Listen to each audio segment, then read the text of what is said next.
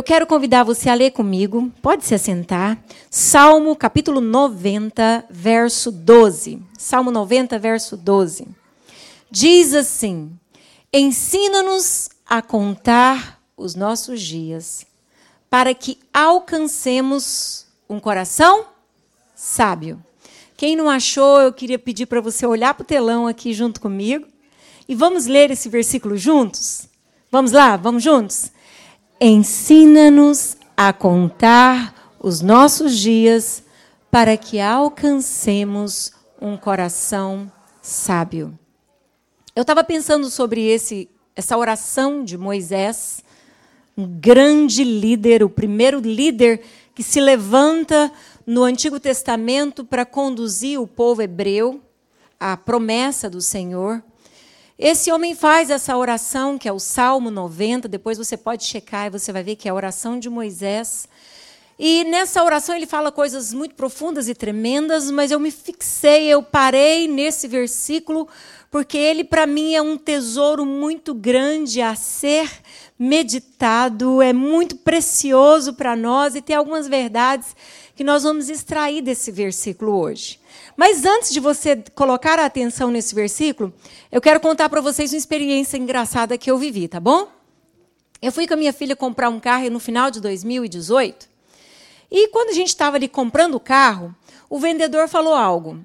Olha, você vai ter uma garantia até tanta milhagem. Então, você vai observar, nós vamos cobrir o motor do seu carro, todas as necessidades do seu carro, até quando ele chegar a tantas milhagens. E eu até esqueci a milhagem, minha filha memorizou e eu esqueci de perguntar para ela hoje quantas milhagens são.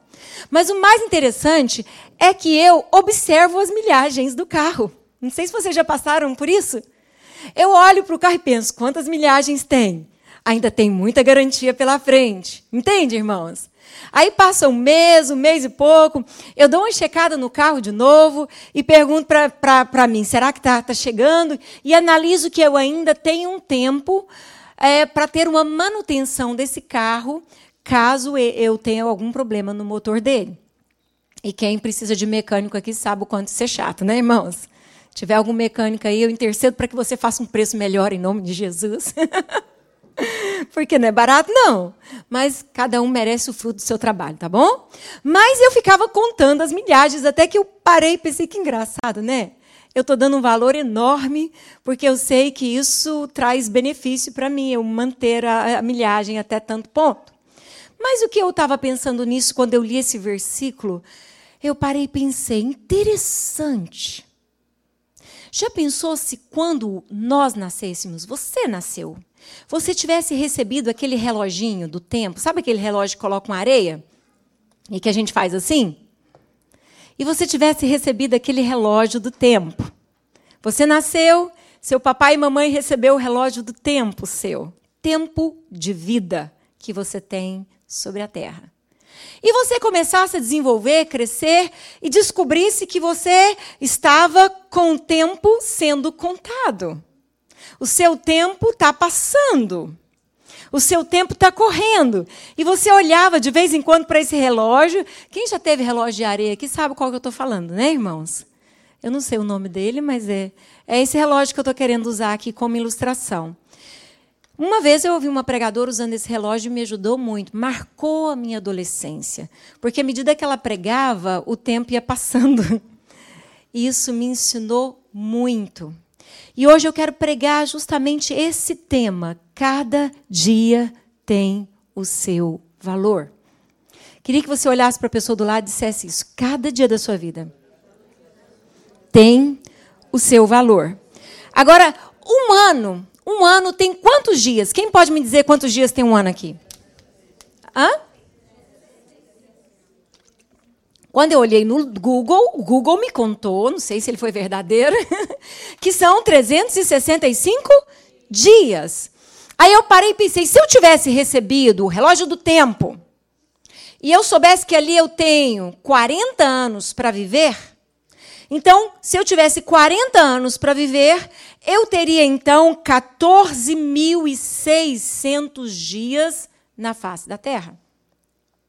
Como eu gastaria os meus dias? os 14.600 dias na face da Terra.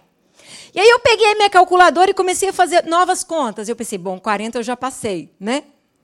Então vamos imaginar que o meu relógio do tempo, se Deus me deu 60 dias sobre a Terra. E eu fui lá na calculadora do celular e deu então 21.900 dias na face da Terra. Aí eu fui mais ousada, pensei, minha mãe já está com 78, nós vamos chegar para mais de 80, né, mamãe? E parei e pensei, 70 anos. E se Deus tivesse me dado o relógio do tempo, é, me dando 70 anos, eu soubesse que está escrito 70 anos e ali está a contagem. Fui na calculadora, 70 anos deu 25 mil dias, 555. Então, analisa. Talvez aí, posso ter errado a matemática, mas se você é inteligente, você vai analisar onde eu quero chegar com isso. Imagine se você soubesse quantos dias você ainda tem para viver na face da terra. Será que você o gastaria de qualquer forma? De qualquer jeito? Será que você não preocuparia, daria mais valor aos seus dias, como hoje eu estou dando as milhagens do meu carro? Estão entendendo? Será que se você soubesse que os seus dias estão contados, você não os aproveitaria melhor? Por que, que muitas pessoas têm que chegar a 60 anos, a 70 anos, para ensinar isso para a gente? Se a Bíblia já nos ensina sobre isso. E é essa oração que Moisés faz. Ele diz: Ensina-me a contar os meus dias, para que eu alcance um coração sábio. Me ajude a contar os dias que o Senhor tem me dado e me faça alcançar um coração sábio de tal forma que eu aproveite todos esses dias que o Senhor me deu. E quem escreveu esse, esse texto que lemos foi Moisés, um grande líder que viveu muitas experiências com Deus, de ver Deus, Deus falar com ele através do monte, ele ficar é, todo brilhoso, porque a glória do Senhor envolveu aquele monte. Moisés descer diante do povo e levar os dez mandamentos para o povo, tendo que cobrir o seu rosto, porque ele estava cheio da glória de Deus. Esse homem teve grandes experiências com Deus. E quando ele escreve esse salmo, ele fala então da eternidade de Deus, que Deus é um ser eterno. Ele diz no verso 4 do capítulo é, 90, ele diz assim: Pois mil anos aos teus olhos, ele está falando de Deus, pois mil anos aos teus olhos são como o dia de que, gente? Ontem. Então, mil anos para Deus é como o dia de ontem que se foi, como a vigília da noite. Então Moisés está falando: Deus é o Senhor do tempo, o Senhor da eternidade. Mas ele fala de algo também nesse salmo, que é a transitoriedade do homem. Algumas Bíblias têm até esse título. É, fala da eternidade de Deus, mas o quanto a nossa vida passa rápido.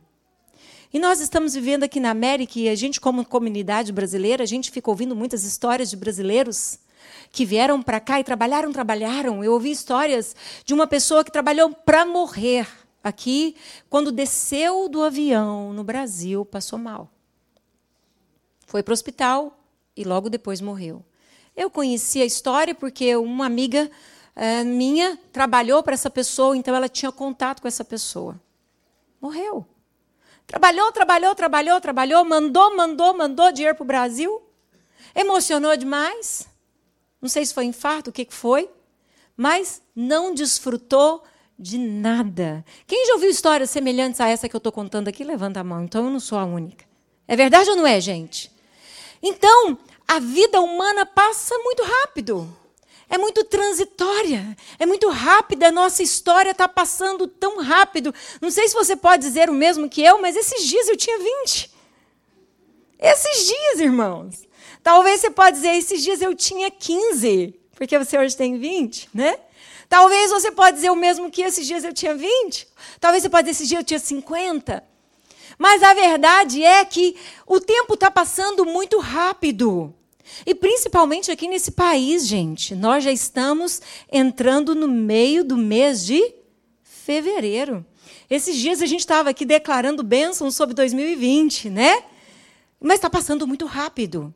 Daqui a pouco entra primavera e, e parece que até o inverno está diferente, não é verdade? O tempo está passando muito rápido. Se eu tivesse condições de saber quantos dias eu tenho para viver na terra, como eu viveria?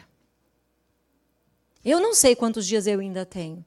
Eu tenho certeza que você também não sabe.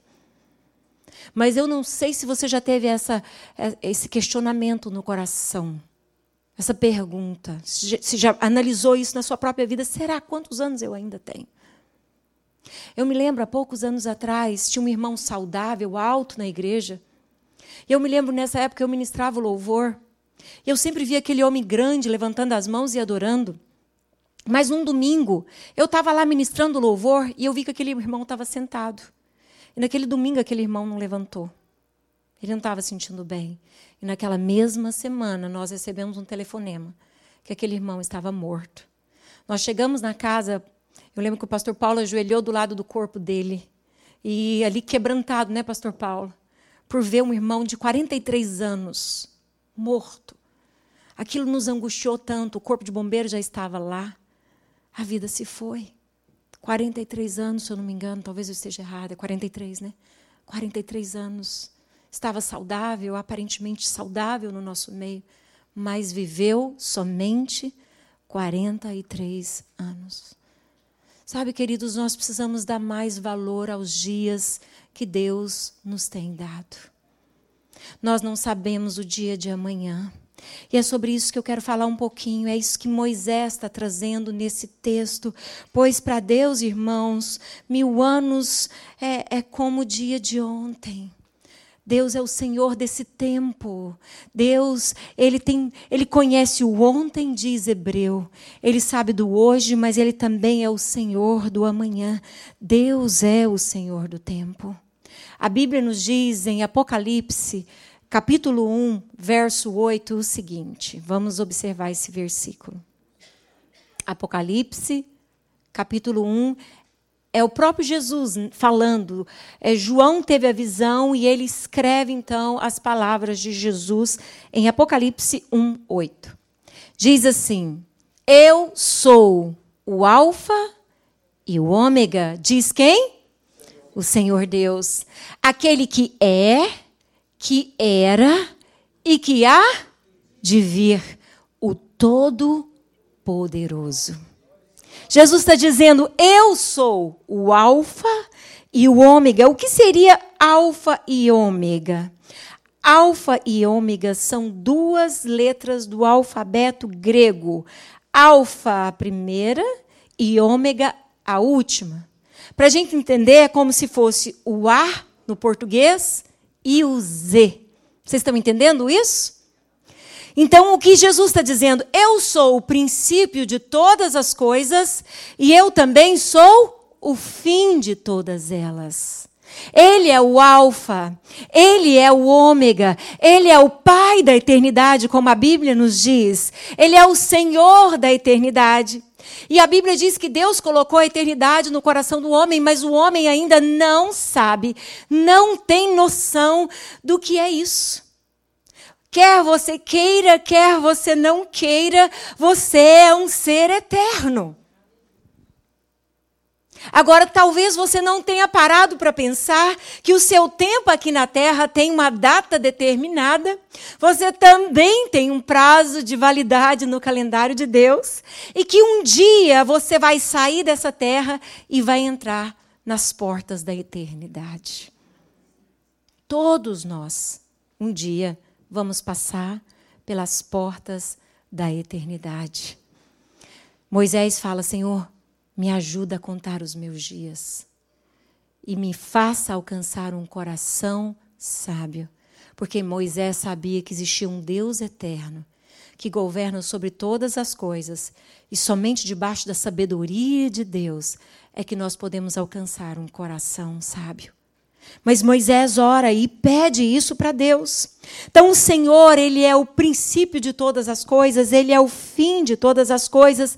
E Apocalipse 22 também diz isso no verso 12 e 13. Ele diz: E eis que venho sem, e comigo está o galardão que tenho para retribuir a cada um, segundo o quê? As suas obras.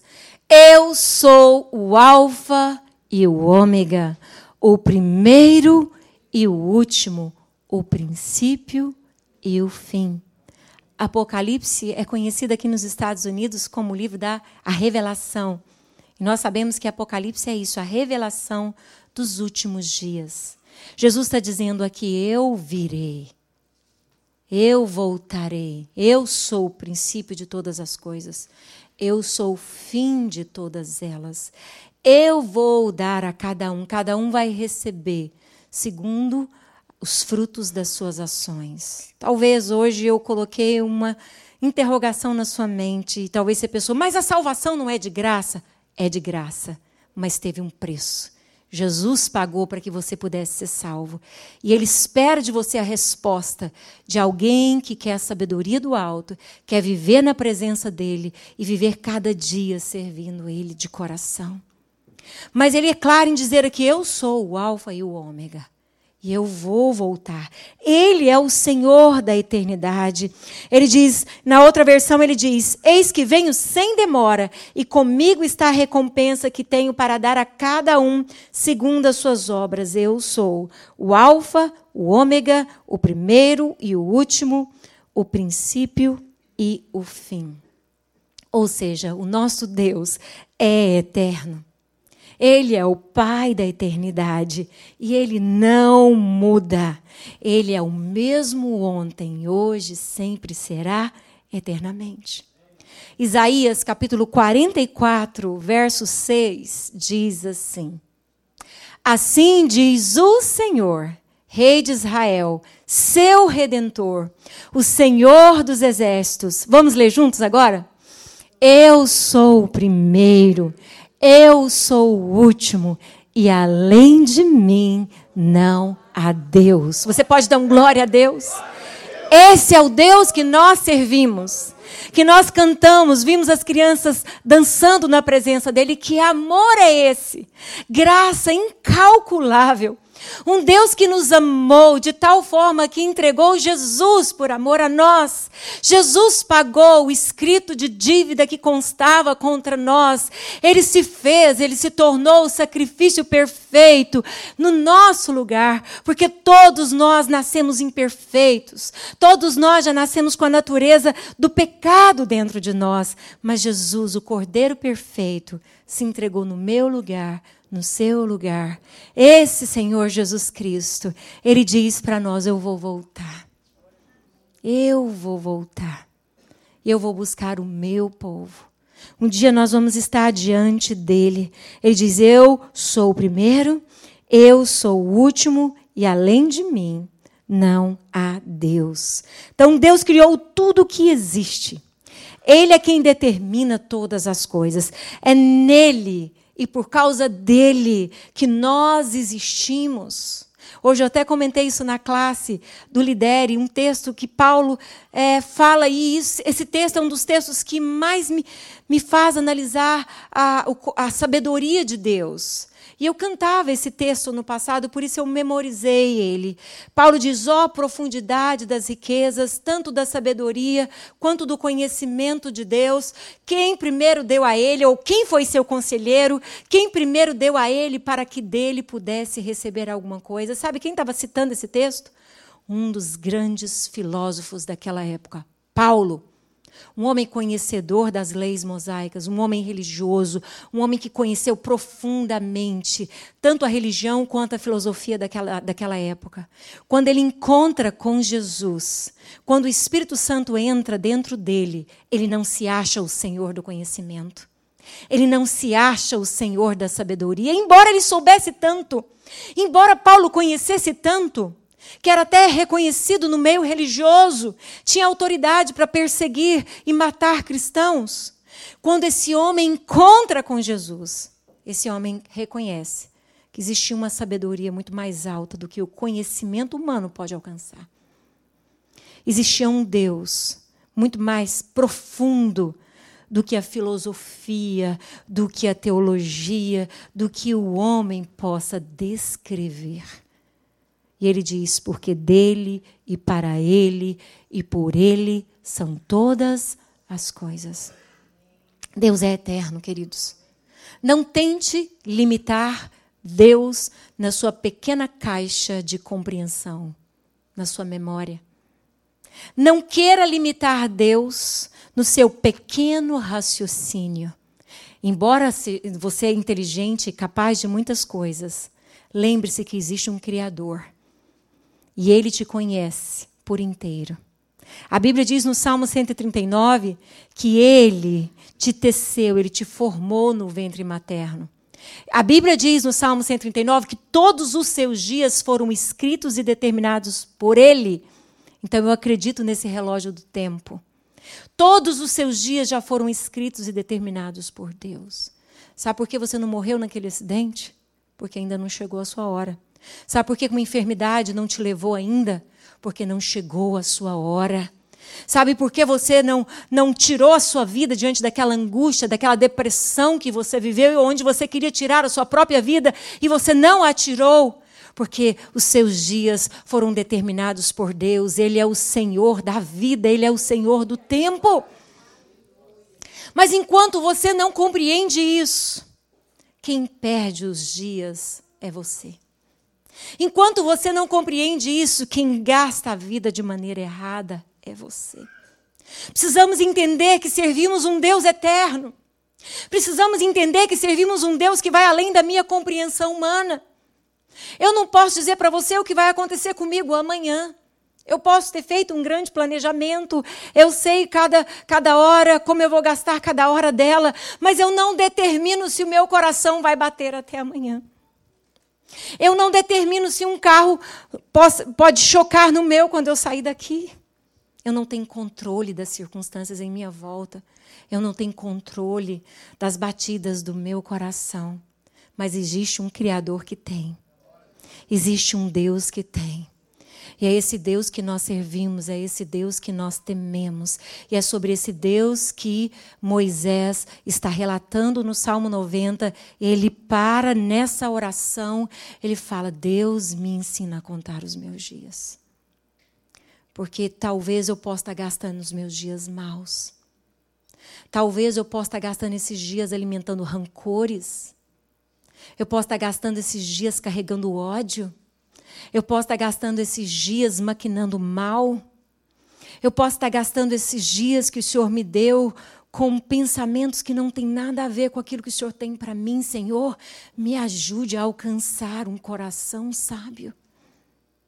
Eu não sei o que passa na sua mente e muito menos o que passa nas suas emoções, no seu coração, mas existe um Deus que sabe. Existe um Deus que te conhece muito bem. Eu não posso ver a bagagem emocional que você está carregando.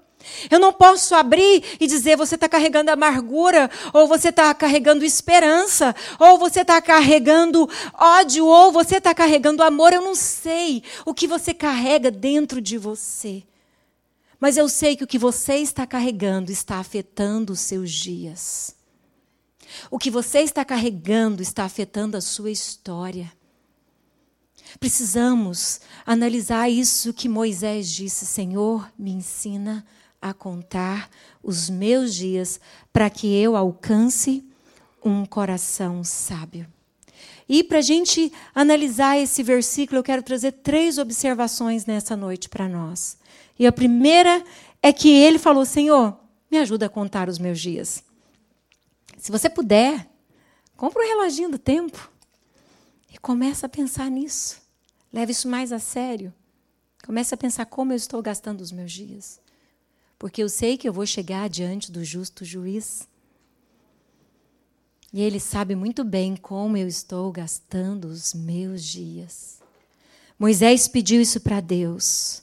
Me ajuda a contar os meus dias. Cada um desses dias que Deus nos deu é extremamente precioso. Precisamos ter mais cuidado com que nós temos gastado o nosso tempo. Onde nós estamos colocando o nosso tempo. Porque isso é que vai trazer resultado para a nossa vida. E aquilo que você está investindo o seu tempo vai ser o reflexo da sua vida amanhã. Entende? Apóstolo Paulo diz em Efésios, capítulo 5, verso 16 e 17. É o mesmo que aproveitar o máximo. Ele diz, remindo, aproveitando o tempo, porque os dias são maus. E isso é uma grande verdade. Precisamos aproveitar o máximo do nosso tempo, porque os dias são maus. No tempo da minha juventude, os perigos eram outro. Eu chegando aqui na igreja hoje com a minha irmã, nós vimos um adesivo na van do pai, da mamãe e das crianças. E ela citou algo que ela ouviu no jornal. Que lá no Brasil eles mandaram tirar esses adesivos dos carros, porque os ladrões sabem que naquele carro tem criança. Quantas pessoas tem naquela família? E eles conseguem analisar e arquitetar uma maneira de te roubar. Ou indo na sua casa, quando ele vê que todos estão dentro daquele carro. Entende? Ou perseguindo porque daquele carro tem criança e a pessoa está vulnerável. Meu Deus. Eu levei um susto quando a minha irmã me disse isso. Você não pode colocar um adesivo no carro dizendo que você tem filhos? Você está correndo risco de ser, de ser abordado por ladrões? há uns 20 anos o Brasil não estava assim. É verdade ou não é, gente? Era comum eu deixar minha filha mais velha ir na padaria buscar o pão. Eu dava para ela as moedinhas, eu saía no portão, eu, eu olhava ela fazer a curva e depois eu voltava e ficava esperando os minutos. E se ela demorasse, eu já voltava para a esquina para ver se ela já tinha feito a curva. Mas eu deixava, porque eu queria que ela tivesse coragem de ir na padaria e se sentisse importante, entende? e voltar com os pais. Agora você não pode deixar mais as suas crianças. Estão entendendo que os dias são maus? Minha mãe saiu para buscar aposentadoria no centro da cidade. O ponto de ônibus na esquina da casa dela. Minha irmã falando no telefone, resolvendo um problema da internet que não estava funcionando. Quando ela senta no ponto de ônibus, um bairro que aparentemente era tranquilo no passado, para pegar um ônibus, entra um motoqueiro de uma vez na calçada. De uma vez e fala para minha irmã: solta o celular, solta o celular. Imagina, gente. Isso é o Brasil. Os dias são maus. Há 17 anos atrás, as pessoas aqui diziam para mim: pode deixar seu carro aberto. Era ou não era assim, gente? Pode deixar sua porta da casa aberta. E eu aconselho você hoje: não deixe o seu carro aberto quando você vier para o culto. Não pode deixar o carro aberto mais. É verdade ou não é, gente? Porque os dias são maus. Nós precisamos entender isso. E o verso 17, o apóstolo Paulo diz: Por esta razão, não vos torneis insensatos. Aproveite os seus dias. Aproveite o máximo que você puder. Não seja insensato. Mas como eu posso aproveitar os meus dias? Mas procurai compreender qual a vontade do Senhor. Então vou ler de novo. Por essa razão não vos tornei insensatos, mas procurai compreender qual é a vontade do Senhor para a minha vida. O que, que Deus quer que eu viva nesses dias que ainda me resta na terra? Precisamos aprender a contar os nossos dias, aproveitando bem o tempo, porque os dias são maus. E a Bíblia nos diz também em Eclesiastes capítulo 3, Salomão, que pediu para Deus que Deus o desse sabedoria. Deus deu, a Bíblia diz que Deus deu a Salomão sabedoria e, além de tudo, também prosperidade, como nenhum outro teve. Mas o que Salomão escreve, irmãos, é sabedoria dada por Deus.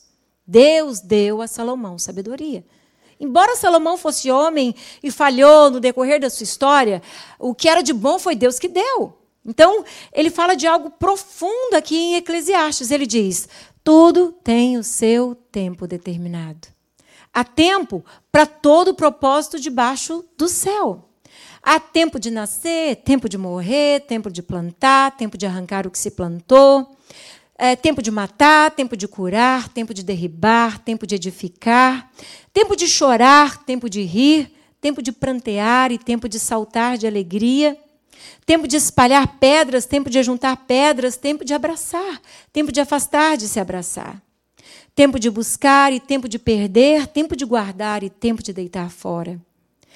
Tempo de rasgar e tempo de coser, tempo de estar calado e tempo de falar.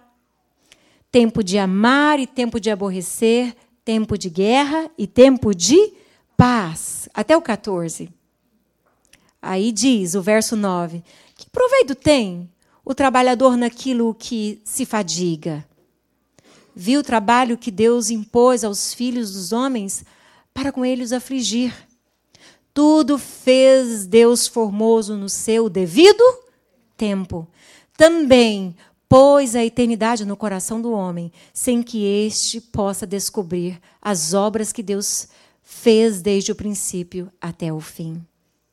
Sei que nada há melhor para o homem do que regozijar-se e levar a vida regalada. E também é dom de Deus que possa o homem comer, beber e desfrutar de todo o bem do seu trabalho, de tudo aquilo que ele adquiriu. Sei que tudo quanto Deus faz durará eternamente. Nada se lhe pode acrescentar, nada pode lhe tirar. E isso faz Deus. Para o que, igreja? Que os homens temam diante dele. Deus tem um tempo para cada momento da sua história. Ele é o Senhor do tempo. Sabe, hoje nós começamos declarando um versículo em forma de canção. Tu fazes que tudo coopere para o bem, para o meu bem. É o que diz Romanos. Se nós entendemos que Deus é o Senhor do tempo, no tempo de chorar, nós vamos chorar e semear na presença de Deus, sabendo que aqueles que com lágrimas semeiam, com júbilo ceifarão. Se sabemos que é o tempo de Deus, vamos aprender a lidar com as circunstâncias que vamos viver na terra. Porque o próprio Jesus foi claro em dizer que no mundo vamos passar por aflições. Precisamos entender e precisamos amadurecer. Nós estamos vivendo no meio de uma geração que quer parar em algumas fases da vida. Nós estamos vendo isso no meio da sociedade. Gente com a idade de 60 querendo viver como se tivesse 35. Já não dá certo mais. Tem que alcançar a maturidade. E tem que viver na plenitude daquele tempo que Deus deu. Viver um 60 abençoado. Tem gente que está com 20 anos com atitude de 12, dando birra, exigindo dos pais querendo namorar, mas pedindo para o pai dinheiro para sair com a namorada. Já era hora de ter dinheiro para comprar seu próprio carro e pagar o sorvete para a namorada. Mas está vivendo como? Uma adolescente. Vocês estão entendendo isso? Muitas pessoas não estão sabendo lidar com o tempo. Não estão compreendendo a vontade de Deus naquele tempo que ele está. Aquele tempo que Deus deu para ele. E é isso que o apóstolo Paulo está dizendo: aproveite. É hora de remir, de aproveitar o máximo, procurar compreender qual é a vontade de Deus para a sua vida. O que, que Deus tem para a sua vida? Precisamos fazer isso. E aqui na América, gente, nós sabemos que o seu dia tem um valor. Quanto paga no dia? O Brasil não tem muito disso.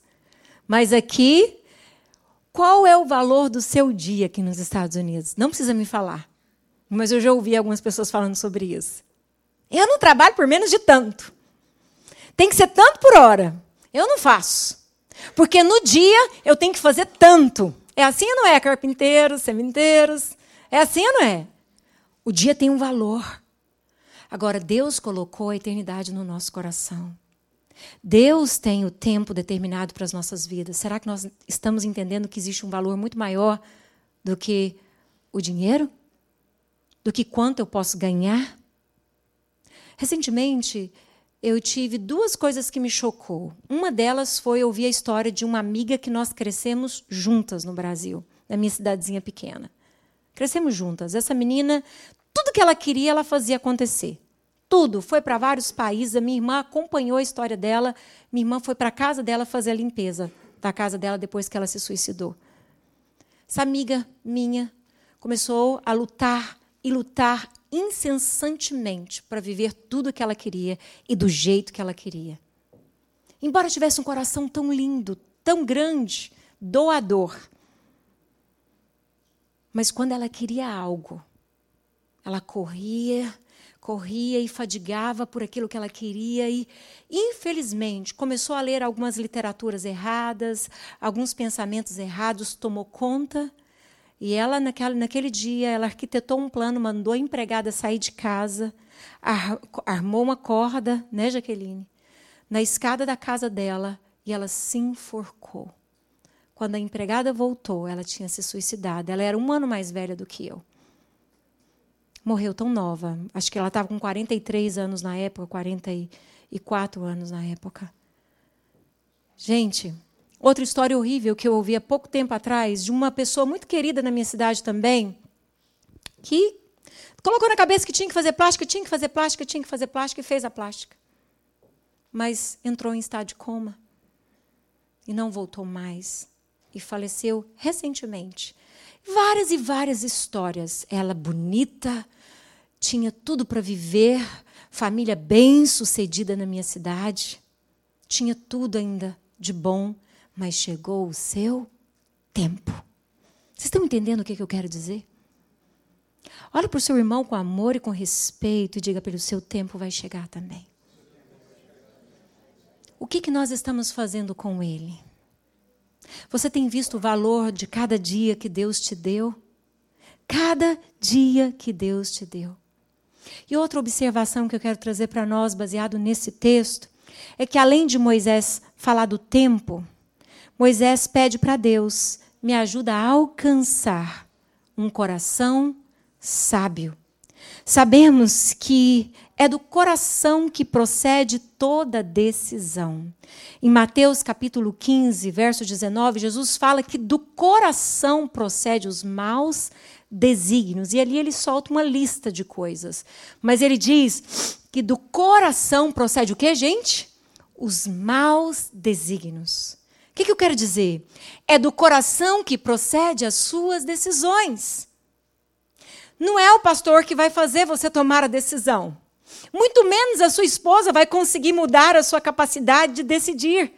E vice-versa, você não vai conseguir mudar a cabeça da sua esposa e muito menos dos seus filhos. Cada um tem um coração e vai decidir segundo o seu coração. Então, quando ele fala para Deus, me ajude a alcançar um coração sábio, Moisés estava pedindo algo muito sério que eu creio que todo cristão deve pedir. Porque Jeremias diz, no capítulo 17, verso 9, que enganoso é o coração. É desesperadamente corrupto. Quem o conhecerá? Ele diz: Eu, o Senhor, conheço o esquadrinho. Então, nós devemos pedir para Deus: Deus, me ajude a contar os meus dias, mas junto com isso eu quero alcançar da parte do Senhor um coração sábio. Eu preciso disso. Sabe, eu tenho uma tendência de sentir assim, assim. Nós vivemos numa geração onde as pessoas estão entrando em bolhas sem perceber que estão entrando em bolhas. Converso com você por mensagem. Converso com você, mas eles não querem se relacionar como antigamente. O relacionamento, o nível de amizade está muito mais nos amigos que eu tenho no Facebook, nos amigos que eu tenho nas minhas redes sociais. Mas cadê o amigo que pode ir em casa tomar café comigo? Cadê o amigo que eu posso chorar e contar para ele que eu passei mal, que eu tive cólica renal a semana passada? Cadê o amigo que eu posso dizer para ele eu estou gripado, me traz uma sopa? Vocês estão me entendendo? Nós estamos vivendo esses dias onde as pessoas estão dizendo que estão próximas, mas gradativamente estão se distanciando. E isso é preocupante. Nós precisamos ter esse relacionamento que cura, esses relacionamentos que saram, esses relacionamentos que contagiam e que levam o amor de Cristo. Entende, irmãos? Porque relacionamento de alguma forma vai te contagiar. Mas se você está vivendo com gente que ama a Deus, você vai ser impulsionado a amar a Deus. Se você está vivendo perto de gente que ora e que quer o poder do Espírito Santo, que quer crescer no propósito de Deus, na vontade de Deus, você também vai ser contagiado com esse sentimento. Você quer contar os seus dias e alcançar um coração sábio? Observe com quem você está andando. Observe qual é a sua conversa na venda de trabalho. Observe quais são os vídeos que você decide assistir. Observe qual é o papo que você bate com a sua esposa quando você entra na cozinha. Talvez você só está falando mal da vida dos outros. Talvez você está vivendo um pessimismo contínuo. Talvez já não há mais esperança no seu coração. E eu quero dizer para você que o Deus de toda a esperança está aqui hoje à noite. Ele quer te dar um coração sábio. Ele quer mudar a nossa perspectiva de dentro para fora. Deus é o Pai da eternidade. Ele colocou a eternidade no nosso coração. Será que Ele não pode nos guiar até a casa dele? Claro que pode. Claro que Ele pode nos guiar até a eternidade. Ele pode nos levar de volta à casa do Pai. E Ele diz para nós: Olha, eu vou e vou preparar um lugar para vocês. E eu vou voltar e eu vou buscar vocês. Mas ele falou também: Eu não vos deixarei órfãos. Eu estou contigo todos os dias, até a consumação dos séculos. E esse não deixar órfão é que ele nos deu do seu Espírito. O Espírito Santo habita conosco. E ele nos ajuda a ver. Ah, como eu queria que as pessoas me exortassem mais acerca disso quando eu tinha 22 anos, quando eu tinha 23 anos, quando eu estava com os meus 26 anos. Vocês estão entendendo o que eu quero dizer? Precisamos alcançar um coração sábio. Precisamos buscar isso da parte de Deus. Salmo 111, verso 10 diz assim: O temor do Senhor é o princípio do saber, que é da sabedoria. Revelam prudência todos os que o praticam. O seu louvor permanece para Sempre. Então, qual é o caminho da, da, da, da sabedoria? É andar no temor do Senhor. Vamos ver o próximo versículo, que é Provérbios 1, 7. Diz assim: O temor do Senhor é o princípio do. Mas os loucos desprezam a sabedoria e o ensino. Então, ter um coração sábio é dizer: eu temo a Deus. Eu quero saber o que Deus quer que eu faça nessa nova situação que eu estou encarando. Eu quero saber. Sabe, nós vivemos na geração onde as pessoas estão valorizando demais as suas próprias decisões.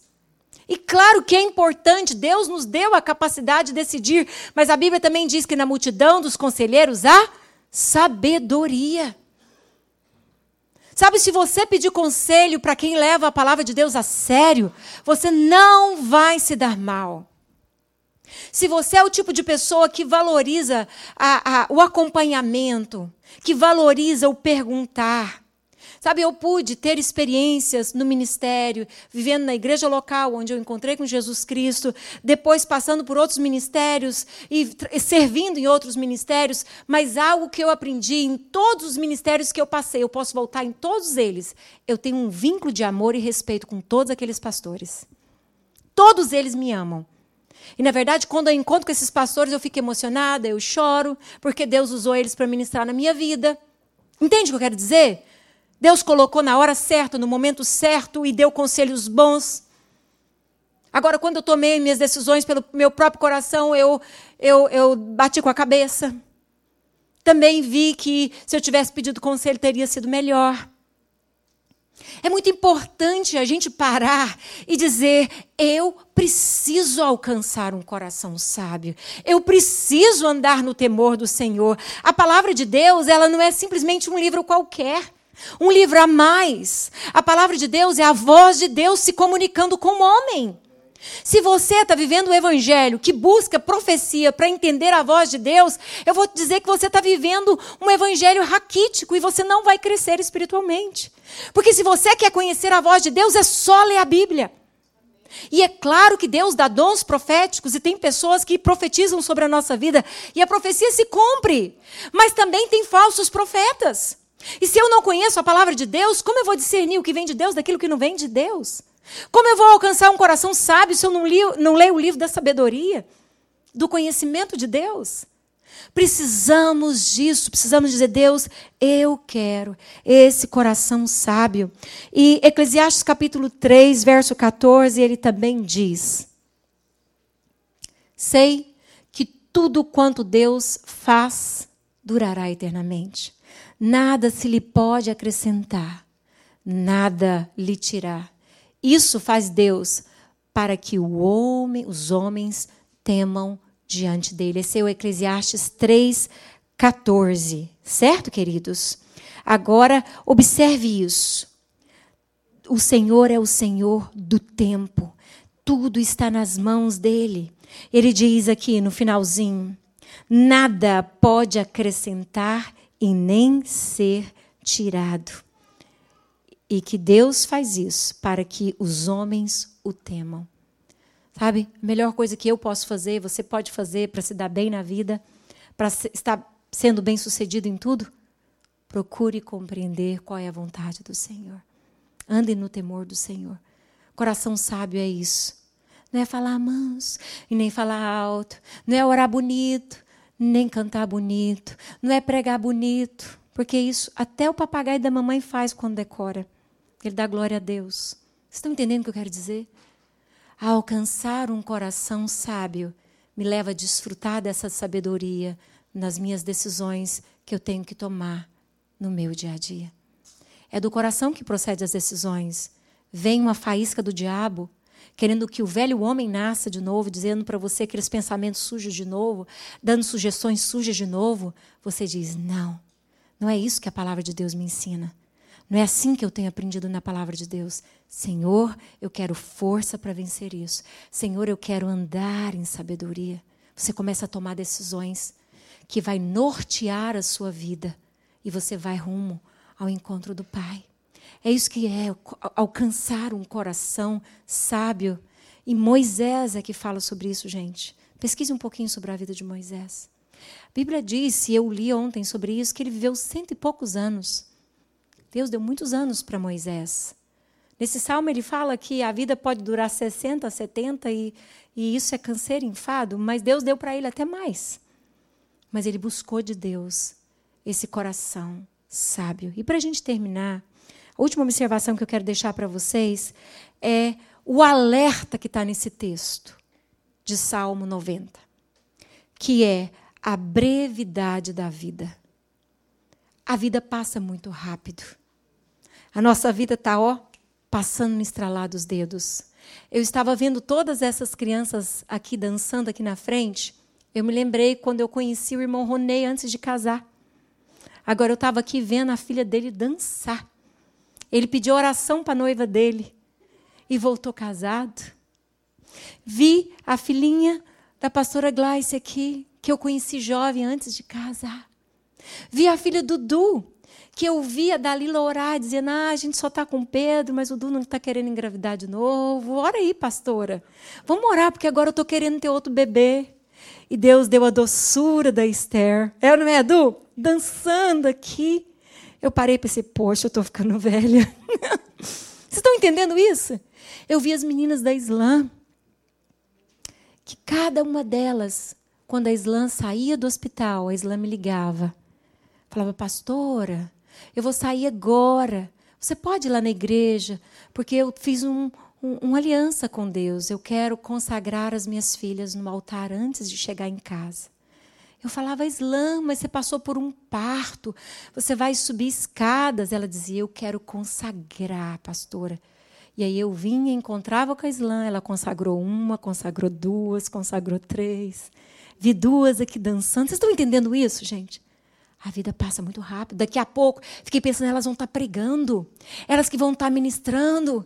E a gente vai ser pastor velhinho dizendo, aleluia, glória a Deus. e vamos ter que entender o tempo deles. É o tempo deles. Está chegando, gente. O tempo delas está chegando. Vocês estão entendendo isso? Agora você já está observando seus filhos crescer. Eu estou observando agora os meus netos nascer.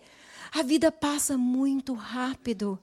A vida é muito breve. E Tiago diz o seguinte no capítulo 4, verso 14: ele diz: Vós não sabeis o que sucederá amanhã. O que é a vossa vida? Sois apenas como a neblina, que aparece por instante e logo que, gente? Se dissipa. E é essa a verdade. Essa reflexão de Tiago é incrível. Quem já viu a neblina sabe o que eu estou dizendo. De repente está tudo nublado, mas vem o raio do sol ali e começa a desaparecer rapidamente. Assim a nossa vida passa tudo muito rápido. E no Salmo 103, verso 15, diz assim: Quanto ao homem, os seus dias são como a relva, como a flor do campo. Assim ele floresce, pois soprando nela o vento, desaparece, e não conhecerá daí em diante o seu lugar. Mas a misericórdia do Senhor é de que igreja? Sobre os que o temem. Então ele fala aqui da transitoriedade da vida, passa muito rápido, ele diz aqui como a erva, Tiago fala como a neblina. Os dois estão usando de uma alegoria para a gente entender como a vida passa muito rápido, mas ele conta um segredo aqui. Ele diz: a misericórdia do Senhor, ela se estende de eternidade a eternidade. E glória a Deus por isso, porque a misericórdia do Senhor nos alcançou. E nos alcançou de tal forma que hoje, em 2020, você está sentado em outro país Entende, irmãos? Ouvindo a mensagem do Senhor, porque a misericórdia de Deus te alcançou, porque o amor de Deus está te chamando para os braços do Pai. E aí ele diz: olha, a eternidade, de eternidade a eternidade, a misericórdia, não é isso, irmãos? Sobre quem? Sobre os que o temem. Então, ter um coração sábio é andar nesse temor temor a Deus, sabendo que a misericórdia de Deus vai me acompanhar à medida que eu ando no temor a Deus e a sua justiça sobre os filhos dos filhos. Talvez você está achando que simplesmente ter mais trabalho vai resolver o seu problema. Talvez você está achando que o problema é de ordem financeira. E, na verdade, quando não tem dinheiro, tem problema mesmo, porque a gente tem que pagar as contas. Mas a verdade é que andar no temor do Senhor é mais precioso do que guardar dinheiro no banco para que o seu filho tenha faculdade. Essa é a ideia do mundo e é importante isso. Meu filho vai chegar na faculdade, que dinheiro eu tenho para pagar a faculdade dele? Mas seu filho vai chegar na eternidade, que referência você deixou para que ele alcance a salvação em Cristo Jesus? Porque por causa desses valores, muitos pais estão deixando de viver debaixo dessa dispensação da graça de Deus, da misericórdia de Deus, estão vivendo ansiosos e preocupados com a sobrevivência aqui na terra. Estão esquecidos que a eternidade está por vir. E as ruas do céu são de ouro, não de asfalto. O seu pó não vai ser a terra, vai ser ouro, porque as ruas são de ouro. Ou seja, aquilo que o homem corre e se mata para obter, lá no céu nós vamos pisar sobre isso, porque isso não é um valor eterno. Vocês estão entendendo isso? Talvez a sua caneca vai ser de ouro. Vai beber o seu cafezinho da tarde com a caneca de ouro. Estão entendendo isso? Porque Deus vê diferente. Sabe, uma alma é muito mais preciosa para Deus do que qualquer outra coisa. O seu coração é muito mais precioso para Deus. Os seus filhos são muito mais preciosos para Deus. Mas existe um segredo aí: a misericórdia do Senhor é de eternidade a eternidade sobre os que o, temem, os, os que o temem, e a sua justiça sobre os filhos dos filhos. O próximo versículo, observa isso. Para com os que guardam o que, gente? A sua aliança, e para com os que se lembram dos seus preceitos e os cumprir. E é isso que eu queria deixar para nós hoje à noite. A misericórdia de Deus está estendida até você hoje à noite. A graça de Deus te alcança hoje à noite. A, o favor de Deus é para você, é para sua descendência. Mas o Senhor te manda, nessa noite te convida, Ele te chama para um posicionamento como Moisés se posicionou. Entende, irmãos? Como tantos personagens bíblicos. Sabe, meditando sobre esse texto, eu parei e pensei: qual foi o homem na Bíblia que viveu na plenitude dessa oração de Moisés? Que é: ensina-me a contar os meus dias para que eu alcance um coração sábio. Qual foi o homem que viveu na plenitude dessa oração? Quem pode me dizer? Jesus, alguém sussurrou sabiamente, eu não sei quem foi, acho que foi o pastor Paulo. Hã? É um tenor, falou, Jesus. Hum. Por que foi Jesus? O personagem que viveu. Porque Jesus nasceu, cresceu, chegou o tempo do ministério e a palavra que saía da boca de Jesus era: Eu vim para fazer a vontade do meu Pai. E Jesus chegou na cruz e disse: Tetelestai, está consumado. Eu vivi a vontade do meu Pai. E a Bíblia nos diz em Filipenses, capítulo 2, versos 5 em diante, que o Pai lhe deu o nome que está acima de todo o nome, para que ao nome de Jesus, diante do nome de Jesus, se dobre todo o joelho. Toda língua o confesse como o Senhor. Eu gostaria de terminar hoje à noite perguntando para você: qual é o valor do seu dia? É precioso para você os seus dias? Como é que você está contando os seus dias? Você começou a calcular já que ele está passando rápido? Que você está debaixo desse relógio do tempo de Deus, esse relógio de Deus. Não o cronos dos homens, mas o kairos de Deus. O tempo determinado por Deus. Como você está tá aproveitando esse tempo? Talvez você já tenha uma consciência hoje de que, por muitas vezes, você desperdiçou os seus dias. Por muitas vezes você jogou fora o seu tempo com vícios. Muitas vezes você jogou fora o seu tempo com coisas que só te machucaram, que só te fizeram mal. Mas ainda dá tempo de recuperar aquilo que se passou. O próprio livro de Eclesiastes, Salomão diz assim: que tudo tem o seu tempo determinado. Deus tem um tempo para todo propósito, mas Deus também pode renovar aquilo que se passou. Eu não posso voltar mais aos meus 20 anos, mas eu posso fazer diferente agora, quando eu cheguei a 48 anos de idade. Eu posso não jogar fora mais o tempo. Eu posso aproveitar bem esse tempo. Eu preciso viver aquilo que Deus tem reservado para mim nesse tempo. E é necessário colocar o coração diante de Deus e dizer: Senhor, me ajuda, me ajuda. Me ajuda a alcançar esse coração sábio. Me ajuda a andar no temor do Senhor. A contar os meus dias. A não vivê-lo de qualquer jeito, de qualquer maneira. As pessoas não estão vendo, mas o Senhor está vendo. O Senhor sabe o que eu estou pensando, o Senhor sabe o que eu estou sentindo, o Senhor sabe o que eu estou falando, o Senhor sabe como eu estou vivendo. Você pode se colocar de pé nesse momento?